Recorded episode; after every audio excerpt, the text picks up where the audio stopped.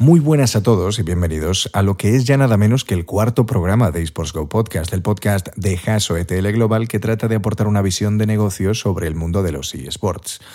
Les habla un servidor de todos ustedes, Julio Huelamo, abogado de empresa, y me acompaña de nuevo Daniel Sánchez Sellas, abogado laboralista, para ayudarme con la entrevista que tenemos hoy. La persona que nos acompaña esta vez es un conocido y reconocido periodista y creador de contenido del sector del videojuego que tiene una interesante opinión de lo que representan los deportes electrónicos hoy en día. Así que, como siempre, no os vayáis muy lejos porque ya mismo empezamos.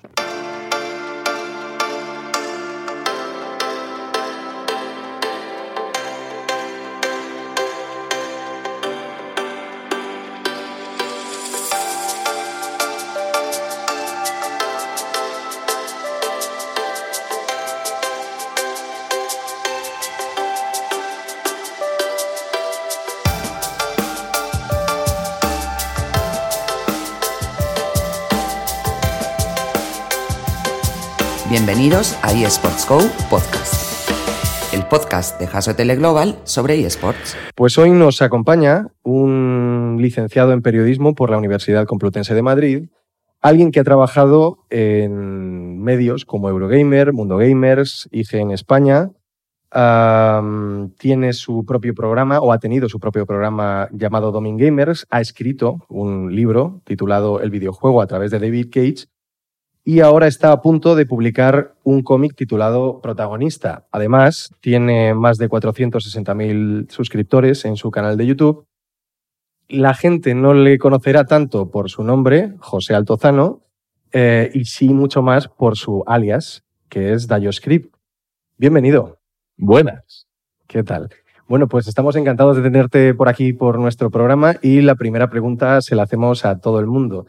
¿De dónde te viene el interés por los videojuegos y, en concreto, cuál es tu relación con los, eSports? A ver, el interés de, por los videojuegos a muchísima gente em, le viene desde la infancia. Em, que te acercas a alguna consola, a la gente de mi generación, pues todavía existían los recreativos. Y entonces, de un modo u otro, ya sea por la gente que tenía una Game Boy en el patio, o porque en mi caso, frente al colegio había una sala de recreativos, por ejemplo, o por mi barrio habría otra, pues empiezas a encontrarte con eso. También en casa de mi abuela había una, una NES. Y entonces, pues lentamente te empiezas a interesar y eh, pides que te compre una consola y a partir de ahí, pues ya le, le vas dando al rollo y se te queda en la cabeza. Y pasan los años y de pronto pues tienes que encontrar un trabajo y es una de, oye, me gusta hablar y me gustan los videojuegos, así que hablemos de videojuegos. Y luego en lo que se refiere a los eSports, aquí ha ido cambiando mucho a lo largo de los años porque al principio los eSports me parecía un poco como la moda pasajera, un poco estúpido de, bueno, la gente juega videojuegos y otros les ven menuda tontería, pero también pues lo aplicaba a los gameplays, que en YouTube hay muchos youtubers que se dedican a jugar a videojuegos y la gente les ve, y era del grupo que decía, pero menuda estupidez es esta. Pero poco a poco, a través de distintos pequeños eventos, empecé a interesarme más y más y más hasta que finalmente me pillaron por banda con un juego que me gusta mucho, el Super Smash Bros. Eh, bueno, más bien la franquicia, pero en concreto. Y empecé a ver partidas y tal. Y cuando me quise dar cuenta, pues estaba siguiendo a jugadores, estaba viendo distintos torneos y ya, pues como que estaba mucho más abierto a la experiencia del eSport. Y mm, bueno, ya que has sido además periodista durante, durante bastante tiempo, has escrito en medios, uh, ¿Tú cuál crees que es la percepción que hay dentro del sector del periodismo especializado respecto del fenómeno de los eSports a día de hoy?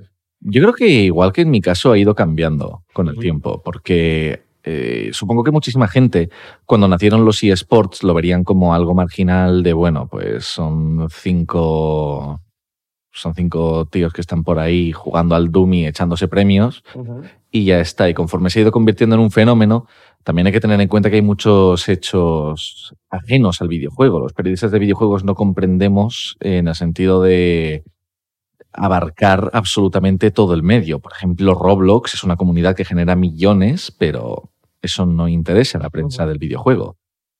Y ahora que nacen los eSports, yo creo que hay mucha gente que siente interés hacia ellos, pero es un entrenamiento distinto, es una, un lenguaje distinto y hay que dedicarle muchísimas horas. Es un poco como si a un periodista generalista eh, imagina que se inventa un nuevo deporte y le dices, bueno, ¿y tú cómo has visto esto? Pues es un deporte. No es, si entras a trabajar al mundo porque estás cubriendo política, pues no vas a comentar mañana un partido de baloncesto. Y eso es un poco lo mismo. El periodista de videojuegos es generalista.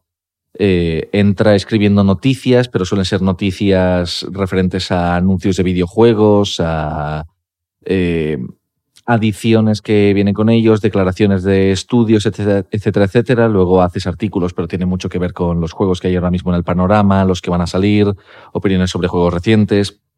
Aprovechamos que han anunciado un remake, así que vamos a, repasar la franquicia, etcétera, etcétera. Y entonces eso es, un enfoque mucho más, digamos, orientado hacia el entretenimiento de la hora. Eh, se podría entender un poco como, imagínate que estás limitado en el cine al universo cinematográfico Marvel.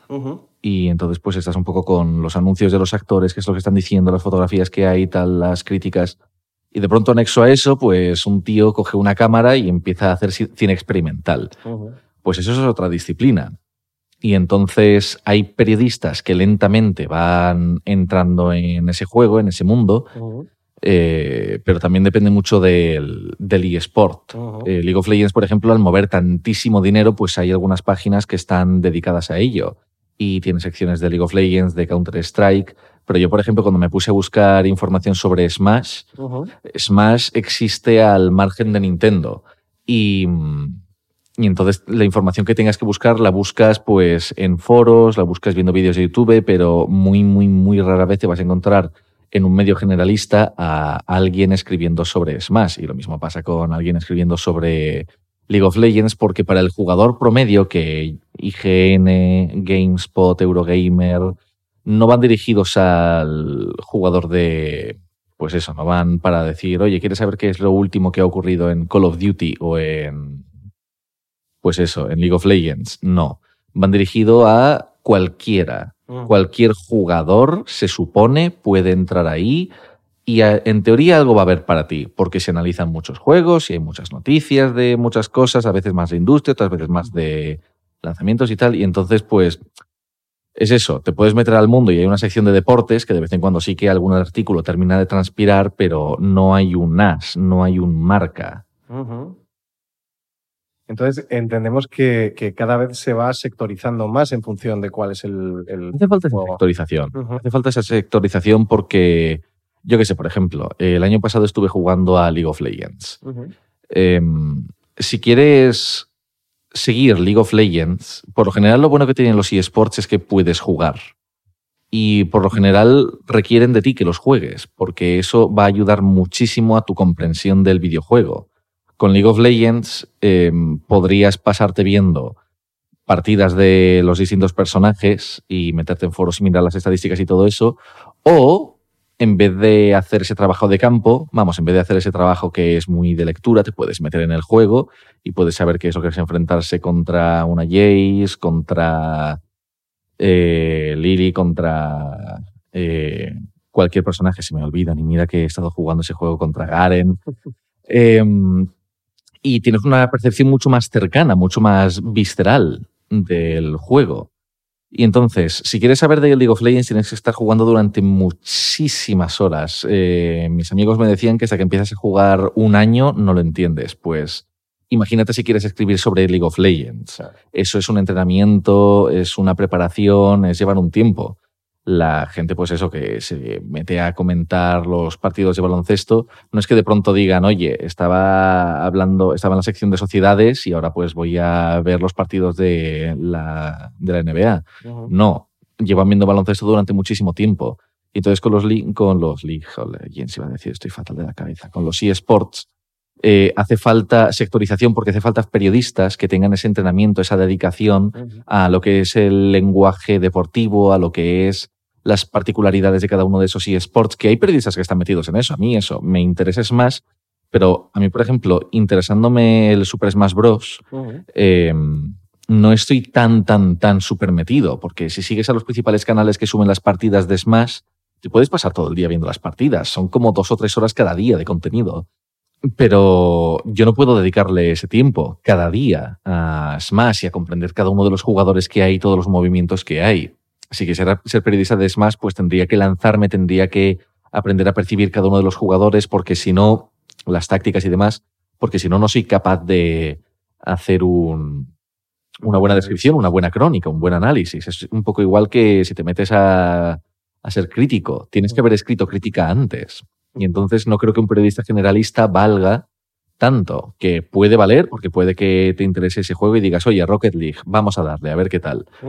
Eh, y resulta que seas la hostia. Pero por lo general yo creo que empieza a hacer falta, igual que hay periodistas de videojuegos especializados, que hay algunos que empiezan a centrarse más en crónicas, que tenemos gente, de momento escasea, pero tenemos gente como Simon Parkin, que Simon Parkin es un reportero. Jason Schreier, sabes que lo que él hace en Kotaku es hablar con los estudios y te pone historias sobre cómo es trabajar dentro de ciertos sitios, etcétera nos empieza a hacer falta periodistas que sea, este tío habla de este juego, porque es un experto a nivel de eSports. Esta vocación por, por, analizar, esta vocación periodística, eh, José Dayo la, la, ha canalizado a través de un canal, o la canalizó hace un tiempo a través de un canal de YouTube que ha sido un éxito bastante, bastante notable.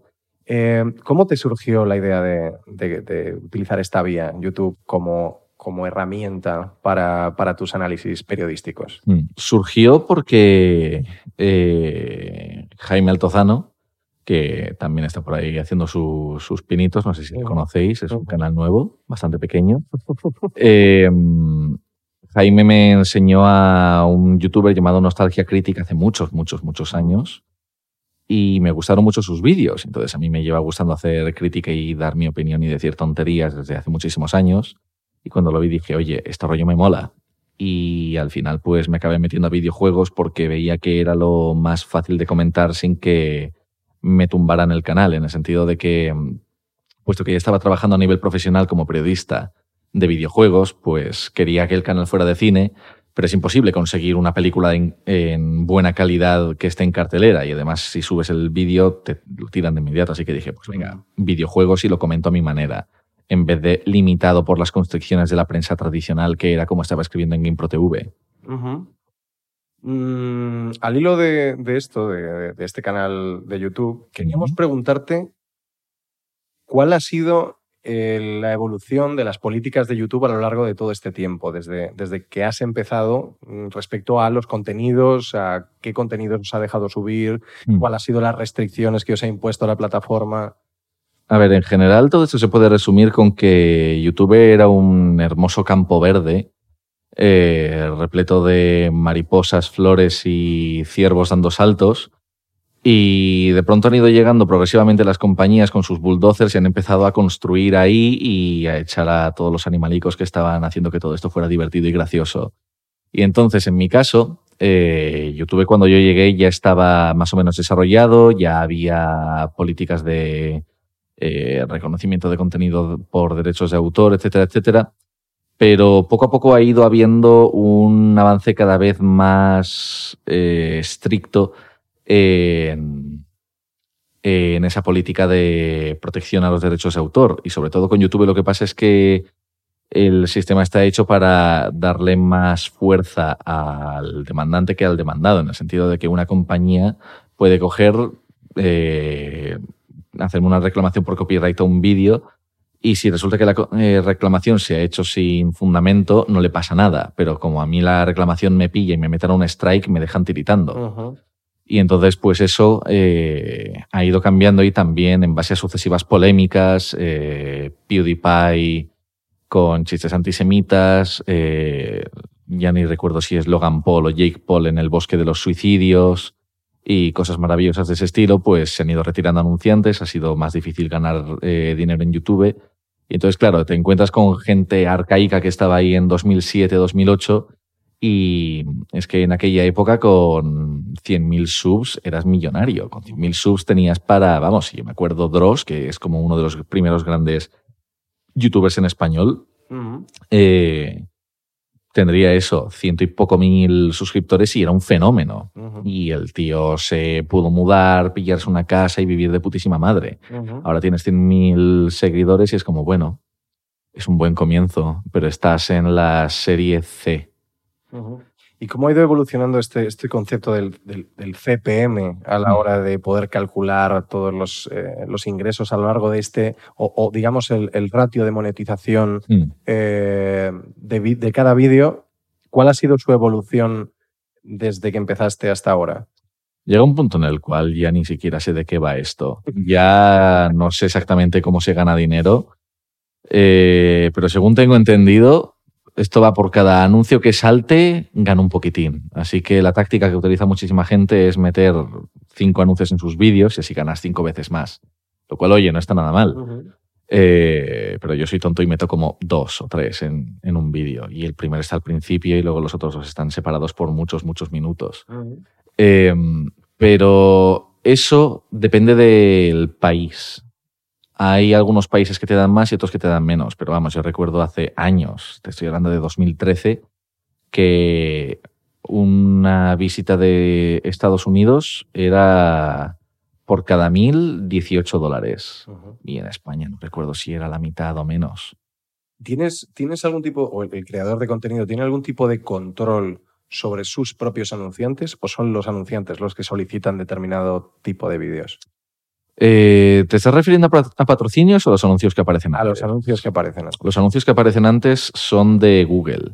Y entonces lo que hace Google es, utilizando el AdSense, eh, como Google nos controla a todos y sabe dónde vivimos y en qué páginas buscamos el porno, pues Google se fija en nuestras búsquedas y en base a eso construye una batería de anuncios hecha específicamente para ti. Y entonces, si tú te fijas en los anuncios que te salen a ti, que le sale a un amigo y a otra persona, pues van a ser totalmente distintos. Eso no se decide. Y eso, de hecho, ha sido lo que ha causado que haya habido estas polémicas, porque había gente que no quería que aparecieran sus vídeos, eh, vamos, sus anuncios, en un vídeo que luego aparece, un, pues eso, Jake Paul o Logan Paul en el bosque de los suicidios. No quería que estuviera Coca-Cola diciendo disfruta de la vida y de inmediato, oye, que hay un tío ahorcado ahí. Y por eso se retiraron los anuncios, porque no hay control sobre eso, lo maneja un algoritmo. Sí, además, a, colación del algoritmo, últimamente se ha hablado mucho de la nueva directiva de copyright que, mm, y, del, y del famoso artículo 11, que efectivamente deja en manos mm, poco menos que de un algoritmo la mm, automatización de cómo se fiscalizan esos contenidos. Y quería preguntarte cómo, cómo, notas tú el pulso de la comunidad de creación de contenido en YouTube respecto de esta nueva realidad que puede que se abra paso dentro de poco. ¿En qué sentido el pulso? ¿Cómo está reaccionando la gente o qué esfuerzos están? Ah, mal mal, estamos todos fatal. Es decir, todo, todo este rollo con los anuncios y la, y la defensa de derechos de autor y demás, eh, en parte se debe a Viacom, que es una de las grandes compañías, eh, una de las grandes productoras del mundo, que llegó y dijo, oye, nos gusta que esté nuestra mierda aquí, así que YouTube o os ponéis las pilas o os vamos a meter un puro que os cagáis. Y entonces YouTube cambió sus políticas y en base a eso pues nos jodió a todos. Y ahora el artículo 11, eh, hay muchísima gente que está diciendo, no, que eso es una defensa de vuestros derechos, que vais a poder hacer reclamaciones y mierdas del estilo. Y a ver, seguro que hay alguna cosa que al final nos conviene, pero históricamente, viendo los cambios que ha hecho Google a YouTube, dudo bastante que la aplicación del artículo 11 nos salga bien a nosotros. Yo creo que lo que hará será que eh, me seguirán llegando todavía más notificaciones de que me han desmonetizado un vídeo porque puse una canción o porque puse la imagen de una película. Por suerte, bueno, por suerte o por desgracia, eh, me llegan la mayoría de reclamaciones de canciones que puse, pero en vídeos de hace cinco años, que la puse en plan de, bueno, voy a poner 10 segundos de esta canción, ese vídeo ya no lo cobro. Nada, ni un solo céntimo. Y yo, pues, como entenderás, soy increíblemente feliz por eso. Y la noticia de que el artículo 11 vaya a venir aquí a defender los derechos de autor suena fatal, porque los derechos de autor no van a defenderme a mí, va a defender a la dueña de los derechos de autor que tiene millones de dólares para pagar a abogados y a todo lo que le haga falta. Y entonces, pues, nosotros lo vamos a ver peor y a ver cómo evoluciona esto, a ver si dentro de... Yo ya, por ejemplo, intento no poner música con copyright y cuando la pongo lo hago muy conscientemente de, mira, lo hago porque quiero, porque hace falta para este vídeo y me arriesgo a no cobrar por este vídeo, porque es que lo más probable es que si no es hoy, cuando sea, porque YouTube no tiene un límite. Puede llegarme una reclamación de mi primer vídeo que lo subí en octubre de 2012 y me pueden llegar mañana y decirme, nos hemos dado cuenta de esto, ya no cobras pasta. Y yo de acuerdo, subí ese vídeo hace ya casi siete años y no puedo cambiarlo a estas alturas, pero adelante, toma mi dinero. Y entonces, pues estamos asustados por eso, porque nunca ha ocurrido que YouTube haya hecho un cambio que nos haya favorecido a los creadores y por eso hay mucha gente que se está alargando a Twitch. En relación con el tema de, Twitch que tú mismo has comentado, ¿qué ventajas os ofrece a los creadores de contenido Twitch con respecto a YouTube? A ver, eh, Twitch lo que tiene es que, en primer lugar, te lo puedes tomar con bastante más calma. En mi caso, yo los vídeos que hago son vídeos muy preparados. Y entonces tengo que pasarme mucho tiempo escribiendo, eh, editando, etc. Sin embargo, con Twitch hay una separación cero con el público. No tiene que. Eres tú frente a la cámara, frente a tu audiencia. Y hay una inmediatez con ellos. Entonces, en cualquier momento, ahora mismo podría plantar la cámara en la mesa, abrir directo y ahí estaríamos. Y eso te da mucha conveniencia porque te da mucha libertad. Yo puedo hacer directos y he hecho directos cocinando, eh, paseando por la calle mientras estaba de viaje, haciendo cualquier cosa. Hago directos mientras juego al rol y también cuando juego a videojuegos, pues estoy ahí haciendo directo. Y entonces eh, es como una forma de desconectar y tienes además a la gente al lado de inmediato que está reaccionando a todo lo que haces con ellos. Así que tienes un trato muy, muy próximo con, tu comunidad. Y luego ya hablando más en, términos de trabajo, digamos, y de salario, pues Twitch paga bastante mejor. Es decir, con, en Twitch no sé cuántos seguidores tengo, pero no tengo tantos como en YouTube y, de media me ven, cada directo que hago puede haber 400, 500 personas viéndome, más o menos. Y aún así, con eso gano más que en YouTube. Porque en Twitch ganas más por los anuncios eh, y ganas dinero por cada suscripción. Porque en Twitch te pueden seguir, que eso significa que cuando abres directo la gente recibe una notificación y te, se pueden suscribir, que eso es que te pagan 5 euros al mes y a cambio ellos pues reciben algunas bonificaciones. Y eso te permite ganar un salario bastante mejor haciendo algo que es mucho más relajado y mucho más libre.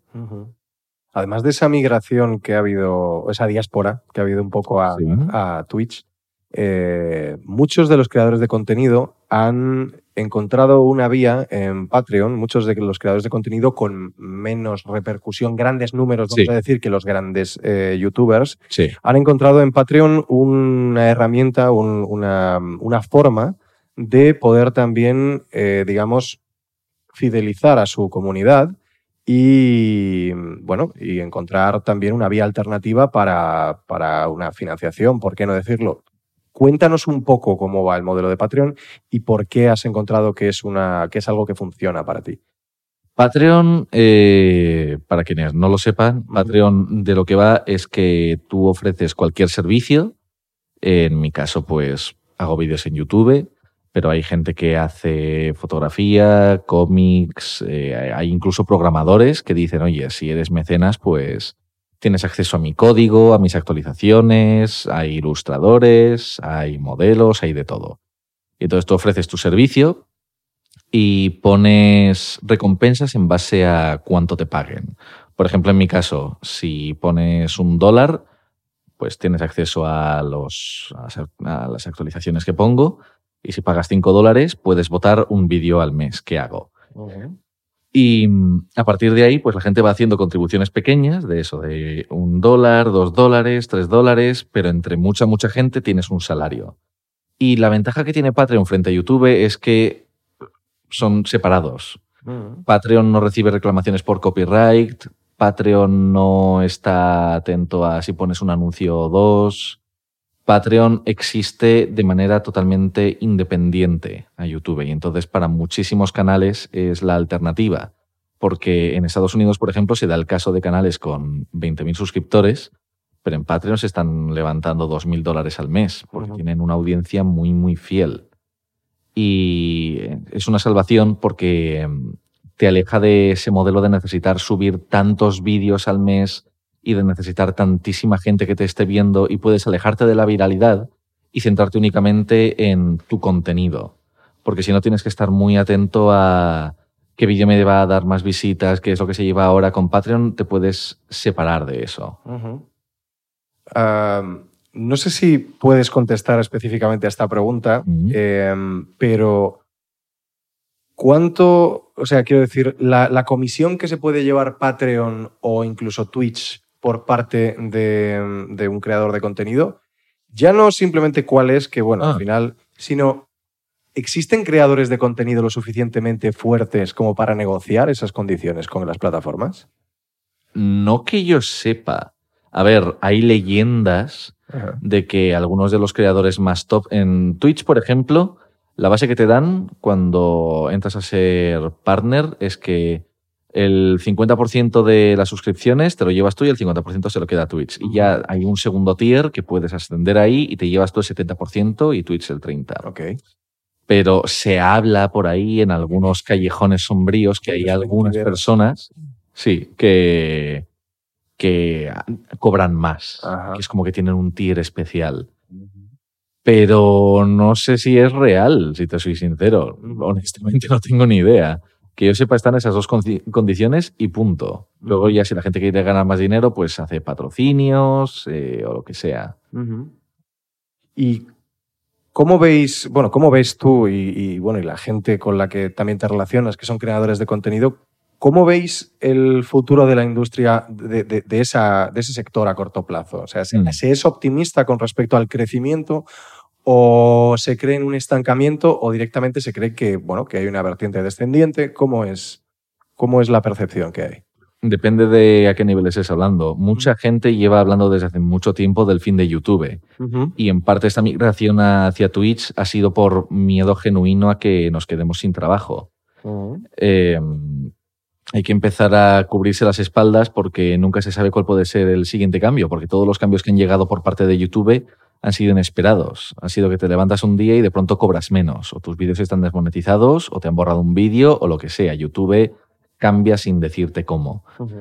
Y mm, por una parte está ese catastrofismo que nos lleva acompañando desde hace muchos años, porque la conversación de YouTube está terminando, está ahí desde hace bastante. Eh, y luego también, en general, lejos de que YouTube esté terminando o no, nunca se sabe cuándo se nos va a acabar el chanchullo. Porque por un motivo o por otro, de un día a otro podemos dejar de crecer. Ya sea por un cambio nuestro, por un cambio en la percepción, porque eh, lo que estás haciendo, por ejemplo, los streamers de los juegos más populares, hay veces en las cuales el juego deja de ser tan famoso y el tío pues se le acabó y tiene que diversificar o se queda atrás. Hay casos de, por ejemplo, un tío que eh, se puso a hacer directos de un MMO, un juego multijugador online masivo llamado World of Warcraft, que lo que él hacía era eh, subir su personaje de nivel 1 a nivel 100, que es algo que te lleva meses, pero lo iba a hacer en la primera zona, que tiene los enemigos de nivel más bajo, y por tanto subir de nivel llega a un punto en el cual es como volverte fuerte, pero solamente estás comiendo lentejas sin cocinar. Es como que coges. De una a una. Claro. De una a una y como masticándolas lentamente, y aún así el tío va a acabar siendo fuerte, porque así es como funciona la experiencia. Pero es un proceso súper lento y tedioso. Aún así, eso le trajo público, pero llegó un día en el cual subió a nivel 100 y dijo, vale, ¿y ahora qué? Y se largó la gente, porque ya había terminado la fiesta. Y, entonces ese es un miedo. Quizá eso es lo que invite, lo que inspira a la gente, cosa que por otra parte no me parece que termine de excusarlo, a que algunos youtubers se vayan a Andorra, porque es una de no tengo ni idea de cuánto me va a durar Lolito, por ejemplo, cuando termine el fenómeno de Fortnite. ¿Qué va a ser de él? ¿Podrá adaptarse? ¿Se irá a otro juego? Sí, no, no se sabe. Y entonces quizá eso le haya hecho decir, mira, el dinero que gane ahora me lo voy a quedar todo y por eso me largo. Claro, existe un poco la incertidumbre de necesito capitalizar esto durante el tiempo que pueda para, poder, para poder asegurarme un futuro, claro, al final, porque claro. que, que invierte mucho también, mm. tanto a nivel personal como a nivel económico. Mm. Ah, sin dejar de hablar de, la creación de contenidos, mm, pero entrando también un poco en el, en el terreno de los esports, eh, ¿Cómo crees que se diferencian o qué crees que, que tienen, eh, digamos, que ofrecer distinto un creador de contenidos enfocado a los eSports, pero solamente y puramente al entretenimiento, Mm. con respecto a un creador de contenido que ya sea más un jugador profesional o que hable técnicamente del, del videojuego, que enseñe a jugar al videojuego? Es un poco la misma diferencia entre un youtuber que hace gameplays y un crítico de videojuegos. El youtuber que hace gameplays, o en este caso el jugador de un videojuego que es muy famoso por ser un eSport, pero que únicamente es eso, eh, está aquí para divertirte. El caso más obvio que se me ocurre ahora mismo, por ejemplo, es el de un youtuber llamado Alfarad, eh, que empezó siendo un youtuber de Super Smash Bros. Y entonces tú no veías a Alfarad por, por comprender mejor el juego, ni por aprender tácticas, ni qué personaje es el mejor, ni nada del estilo. Tú veías a Alfarad porque él hacía montajes eh, graciosos con, con efectos de sonido, con imágenes sobreimpuestas y todo eso, y haciendo el moñas con distintos personajes, y creaba modos de juego, y como que cogía el juego y decía, vale, vamos a encontrar la diversión dentro de esto. O también un amigo llamado, un amigo que es streamer, Felipe360, eh, juega Hearthstone, que también es un eSport, y el tío ha hecho vídeos de me voy a hacer un mazo de mierda, ha hecho directos de voy a cogerme esta baraja que sé que es basura, pero me voy a meter en las rankeds y vamos a ver qué ocurre. Y a veces ocurren cosas maravillosas, porque él se pone a jugar a, a eso. Voy a vencer a este tanque con una cuchara y la cosa es que cabe la ligera posibilidad de que meta la cuchara en alguna parte y el tanque estalle y la gente se queda a mirar a ver qué ocurre. Sin embargo, con el jugador profesional de eSports estás ahí para ganar una mayor comprensión. Yo en Smash sigo a algunos jugadores que lo que hacen es cuando hay una actualización, cuando sale un nuevo personaje, pues ellos dicen, vale, ¿cómo funciona este personaje? Tiene estos movimientos, hace esto, tiene estos combos, tal. El parche ha cambiado estos personajes. eh, aquí tenéis montaje de, de mí haciendo eh, cabriolas con estos personajes, pero porque se me dan bien y hay como un factor de aprendizaje, mientras que con los otros es ir a ver un monólogo.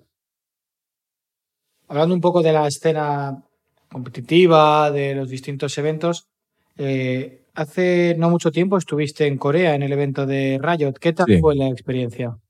A ver, eh, a nivel personal, yo es que no llevo tantísimo tiempo viendo League of Legends y ya después de haberlo intentado, el juego pues me ha dado la patada y yo he dicho, "Ala, hasta luego, muy buenas. Ya hay otros juegos en los cuales tiraré mis horas. Eh, pero el evento, desde luego, se ve que en Corea League of Legends es un fenómeno al nivel que aquí es el fútbol, que los jugadores son estrellas de rock y les persiguen por la calle, les tiran flores y todas esas mierdas. Y se nota en el despliegue de medios que hay, que querían que fuera todo muy bombástico con eh, canciones en vivo, tambores gigantescos, una pantalla en la cual se veían personajes digitales proyectados en la realidad. Se nota que ahí hay una inversión muy, muy grande. Em, y no sé, se nota la cultura que hay ahí del videojuego. En Corea eh, hay cibercafés todavía y algunos de ellos están dedicados a League of Legends. Fuimos a un cibercafé que estaba específicamente como hecho por Riot Games, super oficial de League of Legends, y te metías ahí y había ordenadores de gama altísima eh, con teclados estos resplandecientes con arcoiris y tal, y distintos servicios para pedir comida, bebida y todo eso, de tal manera que la gente podía pasarse ahí días si hacía falta. Y de hecho hay varias noticias de gente que se ha pasado tres días dentro de un cibercafé. Así que también es eso, el fenómeno de League of Legends y de los eSports en general en, en Corea del Sur es un mundo aparte. ¿Y te, te has parado a pensar por qué, por qué puede suceder eso? O sea, ¿de dónde viene ese caldo de cultivo para que allí los, los esports sean tan, tan, tan grandes? Depende. No conozco la historia de Corea a nivel sociocultural en tantísima profundidad, pero sí que sé, por ejemplo, que en Corea, eh, a nivel histórico, hubo, por los conflictos que han tenido con China y Japón, hubo un baneo, una prohibición de importar productos japoneses. Y entonces la consola que, digamos, resucitó el videojuego a nivel internacional fue la NES de Nintendo. Nintendo es japonesa, así que Corea se pierde Nintendo. Sin embargo, los juegos de ordenador no eran japoneses, eran estadounidenses, así que ellos tenían juegos de ordenador Y un día descubrieron StarCraft y como ahí tenían cibercafés porque la gente en Corea tenía menor salario y por tanto no se podía permitir un videojuego, pero sí se podía permitir un cibercafé, de pronto descubre StarCraft y es una de hostias.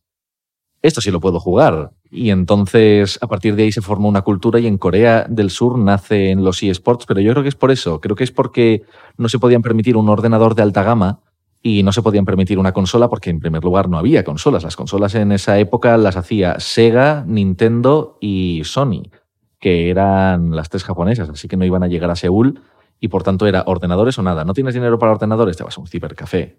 Y ahí en el cibercafé te conoces con muchas otras personas, eso crea un ambiente de juegos multijugador, el StarCraft es multijugador, pues ya está.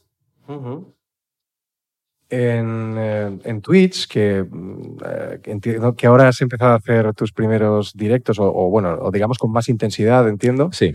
Uh, el hecho de que la gente pueda escribir directamente en el chat y, ¿Crees que es un valor a la hora de, de generar esa sensación de, de, inmediación con respecto a la persona sí. que está streameando? Sí, a ver, hay gente Hmm. Hay dos formas de verlo.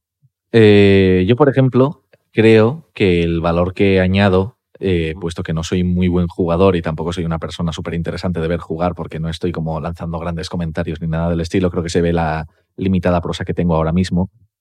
Eh, yo creo que el valor que añado es estar hablando con la gente y respondiendo a sus preguntas y comentando cualquier tema que se me lance. Eh, pero hay veces en las que lo bonito es simplemente estar ahí. Hay veces en las cuales Twitch pone episodios de Pokémon, reposiciones de Bob Ross pintando, y ahí nadie está retransmitiendo. Y sin embargo, los comentarios están súper activos.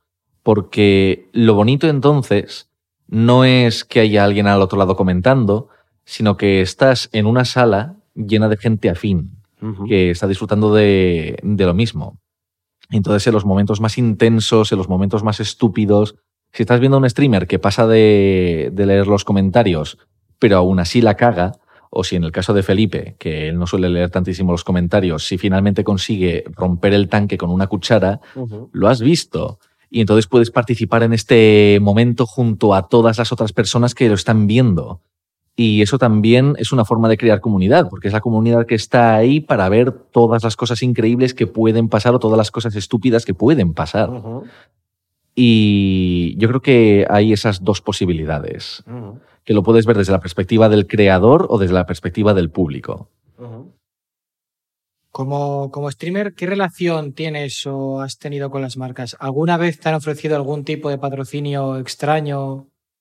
A ver, eh, cuando empiezas a ser una figura más o menos relevante, eh, hay páginas que automáticamente envían anuncios a todo el mundo al que pueden.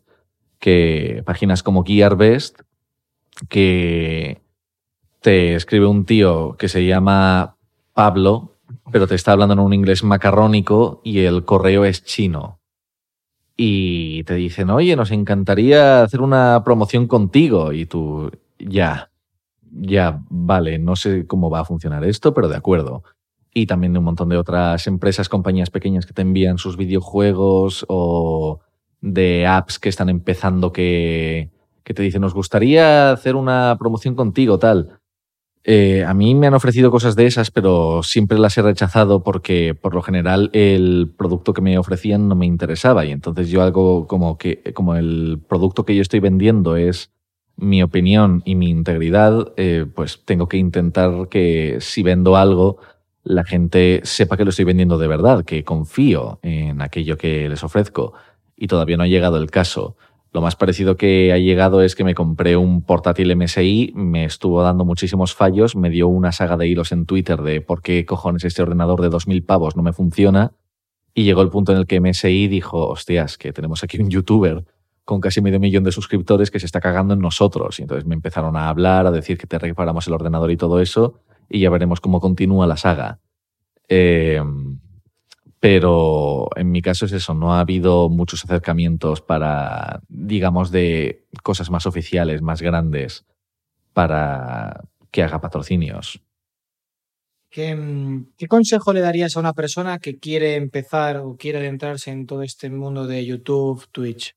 Yo le daría el mismo consejo que le daría a un dibujante, a un escritor, a cualquier persona que se vaya a dedicar a una profesión liberal, que es danos un motivo para verte a ti. Algo tienes que tener tú para que queramos volver a ti. Habiendo cientos de miles de personas que están intentando hacer lo mismo, ¿por qué tengo que verte a ti? ¿Por qué me paro a tu vídeo? ¿Por qué te doy a ti mi dinero? Y esa es la pregunta que creo que todos tienen que responder. En tu experiencia, mm, conociendo a mucha gente del, del, sector o de, o de, este ámbito, ¿crees que ha llegado el punto en el que muchos de ellos eh, van necesitando, ya no los más grandes, que entiendo desde luego que sí, que van teniendo una necesidad de tener un agente que les represente o, o es gente que se está, eh, en, la mayoría de los casos, poniendo las pilas en este sentido para, para saber cómo funcionan las a cosas? Ver, los youtubers más grandes manejan a un nivel en el cual necesitan agentes y tienen agentes. Pero eh, la gente de mi categoría hasta donde yo sé, yo desde luego no tengo un agente. Yo lo que tengo es un gestor que evita que Hacienda me detenga y me maneja todo el rollo de, de los impuestos. Pero lo de los agentes, por lo general, como los youtubers solemos vendernos como nosotros, estamos nosotros y vamos en caída libre, pues supongo que no se nos pasa por la cabeza la idea de contratar un agente, porque eso suena entrar en un entorno más comercial, más controlado. Y tomar decisiones porque te conviene en vez de porque tú quieres. Y por eso, por lo general, a menos que seas pues, de los más top, que tienes millones de suscriptores, en primer lugar, si estás en ese nivel, tienes dinero para poder pagarte un agente. Y en segundo lugar, si estás en ese nivel, pues te llegan tantísimas ofertas que necesitas a alguien para gestionarlas. Así que tiene sentido un agente. Yo contrato a un agente y ¿qué hago con él? Pues me dice, oye, tu canal sigue estancado y yo de puta madre, lárgate a otra parte y se acaba ahí la relación. Porque además puede que se vea esa figura como con cierta reticencia por el hecho de que, de que yo, yo sé que los creadores de contenido valoran mucho su autonomía creativa. Hmm. Eh, puede que el hecho de entrar en ese mundo más eh, de negocio lo vean como una posible amenaza a su, a su libertad o a su, a su coto de creación. Sí, se puede ver así. Ah. Se puede ver así. A ver, yo me podría pillar un agente y que él me dijera, mira, esto es lo que triunfa ahora mismo, si haces esto, estos cambios en el canal, ese tipo de vídeos, eh, todo te va a ir bien, pero es que es eso, es hacer cambios en mi canal, es tener que reenfocar lo que estoy haciendo. Y entonces eso pues atenta un poco contra mi, contra mi estilo, contra mi línea editorial. Eh, lo bonito, por lo general, es sentir que los youtubers a los que estás viendo hacen lo que hacen porque quieren, no porque se lo dicen. Cuando, cuando has hablado antes de estos patrocinios que, que llegan de vez en cuando, pues de Gearbest o de G2A, que todos los hemos visto, ¿qué tipo de contrato es el que os llega al final? Porque nosotros somos un despacho de abogados y al final tenemos eh, no sé, hay, hay, veces que llegan cada, que llega cada tipo de contrato que nos espanta hasta nosotros. Yo nunca, nunca he llegado a hacer nada con ellos, así que nunca me han llegado a enviar un contrato. Yo la mayoría de, esta, de ocasiones los ignoro y me vuelven a enviar un correo un tiempo después diciendo, oye, me pregunto si me ha, por qué no me has respondido y yo, claro, y continúo con mi vida y jamás respondo porque soy lo peor. Eh, pero no sabría decirte nada sobre, sobre la naturaleza de esos contratos porque nunca los he visto. Y ya finalmente, volviendo un poco a los, a los eSports, hay una pregunta que, que, bueno, que, que, yo en concreto me hago porque, porque quiero saber qué opinión tienes acerca de los videojuegos de lucha en los esports y por qué son una categoría tan, tan de nicho, ¿no? tan específica y no han tenido ese boom, no han tenido esa eclosión que han tenido otros juegos tan grandes pues, como el League of Legends, Counter-Strike, Fortnite. Mm, yo creo que es un factor histórico ligado a un factor de percepción. Eh, porque los juegos de lucha de toda la vida se les ha visto como juegos difíciles. Tú no entras a, a Street Fighter Vamos, puedes entrar a Street Fighter, pero como te pongas a jugar online, la primera persona que te encuentres te va a dar una paliza. A mí me pasó con un juego que salió hace relativamente poco, creo que el año pasado, llamado el Dragon Ball Fighter Z. eh, que me puse a hacer el tutorial y pensé, oye, esto es divertido, me gusta el juego, luce bien, parece interesante, vamos a probar una pelea. La primera persona contra la que me encontré me dio tal paliza que no me dio, no me dio tiempo ni a moverme. Me ponía en pie y el tío venía por mí y arrasaba y me hacía combos de 20 golpes y no tenía ninguna oportunidad. Y esa es la idea que mucha gente se hace con los juegos de lucha, porque además esos juegos suelen ser muy... Eh, crudos en el sentido de que tú no te compras Street Fighter por la historia, tú te compras Street Fighter porque te vas a meter en el tutorial a practicar con tu personaje hasta que lo domines, hasta que te sepas sus combos y sus tiempos, te vas a meter en el online y hasta llegar al cinturón negro tercer dan. Eh, pero la gente eso lo percibe como, vale, y yo que jamás he tocado un Street Fighter, ¿qué hago? Porque todos cuando hemos sido joven creo que creo que todos tenemos esa idea, igual que nos echamos unos FIFAs o unos pros en casa de un amigo, pues para mí está el Tekken 3. El Tekken 3 para mí es un clasicazo que en casa de los amigos pues se metía en la PlayStation y a darnos hostias. Pero claro, el Tekken 3 era con tus colegas que, los, que todos erais malísimos. Y entonces pues podíais aguantar los unos contra los otros en Tekken 7 métete tú en el online y a ver qué tal, a ver cómo te va, porque te vas a encontrar contra un tío que lleva practicando 50 horas, se sabe todos los movimientos, sabe cancelar los ataques, sabe luchar a unos ritmos que tú ni siquiera sabes que son posibles, porque ni siquiera sabes lo que es cancelar un ataque y te pilla, te pilla por todos los puntos flacos y sabe por dónde vas a venir y no eres capaz de responder. Y entonces, como los juegos de lucha siempre he tenido esa percepción de ser tan eh, obtusos y abrasivos, tan de en cuanto entras, lo primero que hay es una persona apuntándote con una escopeta diciendo hola, date la vuelta, pues nadie se atreve a entrar. Pues eh, nada, solo nos queda mm, darte, darte las gracias por haber, por haber venido a hablar con nosotros. Eh, creo que ha sido muy, muy, muy interesante y, hemos sacado en claro bastantes, bastantes cosas, tanto de ti como de, bueno, de tu opinión sobre, sobre la industria. Y siempre, siempre es un lujo. Mm. Así que muchísimas gracias. Nada, gracias por tenerme. Fenomenal. Y a todos vosotros solamente me queda emplazaros a esta cita dentro de otros 15 días para seguir con un nuevo invitado haciendo esto que tanto nos apasiona, hablar de eSports.